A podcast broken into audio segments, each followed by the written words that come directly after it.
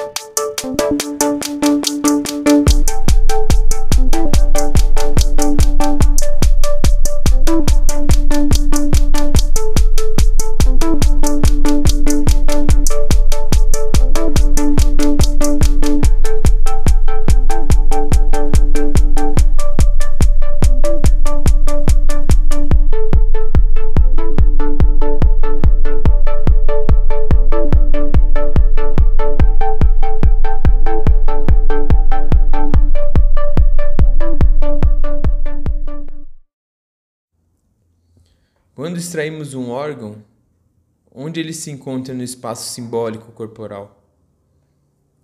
A gente sabe que a gente tem o corpo, né, o corpo real, o corpo carnal, mas a gente tem também um corpo simbólico, é o corpo que a gente acha na nossa cabeça. A gente tem uma noção do que como é o nosso corpo segundo os simbolismos que nós criamos. Você vê muito isso porque quando você manda alguém desenhar, né? Ah, desenha como você é. Você vê que a pessoa não vai desenhar exatamente como ela é. Às vezes ela pode exagerar numa parte do corpo, ela pode diminuir outras partes. Por exemplo, um cara que ele faz um trabalho manual, usa muito as mãos. Ele pode aumentar as mãos no desenho. Ele tem uma ideia energeticamente, né? Ele usa muitas mãos, então aquilo representa para ele uma coisa mais importante, por exemplo, do que as pernas. Então, assim, a minha dúvida é: quando a gente extrai um órgão do nosso corpo carnal, o que acontece com o nosso corpo simbólico? Eu acho que ele tende a preencher esse vazio. Porque a gente, nosso, nosso cérebro funciona assim. Se a gente pensar muito no nosso olho, na nossa visão, é, nós enxergamos as coisas, né, segundo uma imagem. Só que essa imagem ela tem um buraco no meio esse buraco no meio, o que, que é? É a fóvea. A fóvea é onde entra o nervo óptico no nosso olho. E ali não tem cone nem bastonete, que são os receptores que formam uma imagem. Então, na verdade, tudo que você vê devia ter um buraco no meio. Só que o seu cérebro preenche esse buraco.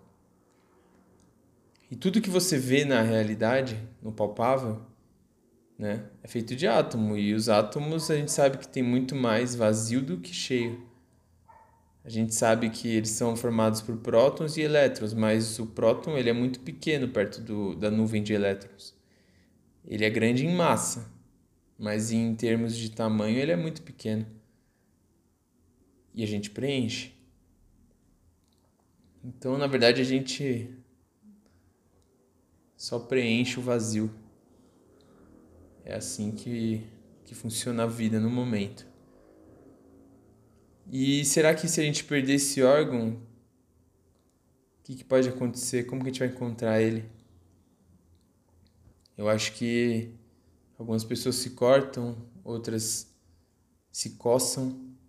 Eu acho que a coceira talvez seja uma maneira de chegar ali naquele lugar e, e ver se aquele lugar ainda existe. Eu só espero que me aspirem para o nada, para o vácuo, para ver se some toda essa minha angústia. Eu acho que o câncer é uma ideia incubada por cerca de algumas décadas em um órgão simbólico específico. O que, que é isso? Eu acho que a pessoa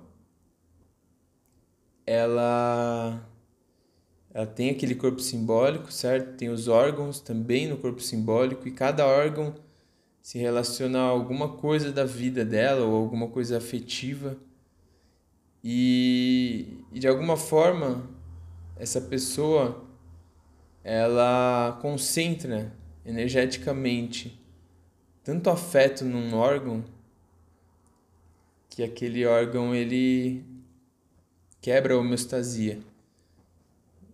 Ele quebra o equilíbrio. Então ele começa um processo de autodestruição. E ele, esse processo pode metastizar para outras áreas, né? Você pode não, tem, não conseguir mais conter ele. Mas será que essa metástase também acontece em nível de consciência? Será que essa metástase pode ser tão grande no nível de consciência que ela pode atingir um espaço comum entre dois seres? O paciente, na maioria das vezes, nega sua doença. Quem se familiariza com ela é o patologista. Eu acho que a nossa medicina ela tira a responsabilidade do paciente sobre a sua própria doença. Ela coloca a doença do paciente como fruto de uma estatística. Por meio dessa estatística eu te dou o diagnóstico. Essa doença não é sua, essa doença ela existe. Mas ela te pegou. Mas eu acho que não, não é bem assim. Por que você tem essa doença? Por que você criou ela?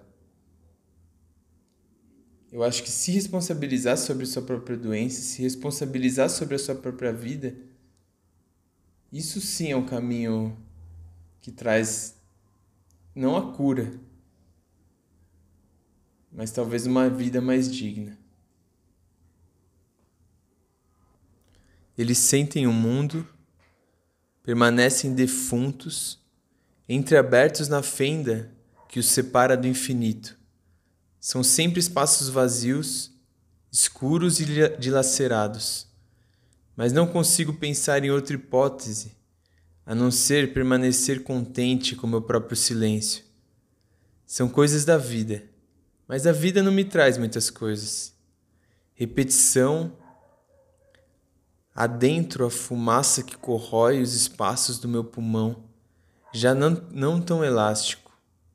DPOC, fração de ejeção reduzida e um pouco de nicotina para a mente. Às vezes acho que não tenho mais tempo, pois o tempo já não é o mesmo. E o que eu não reconheço eu não posso contar. Pare então, patrão, pois a sua onipotência não passa de uma máscara para o seu próprio fracasso.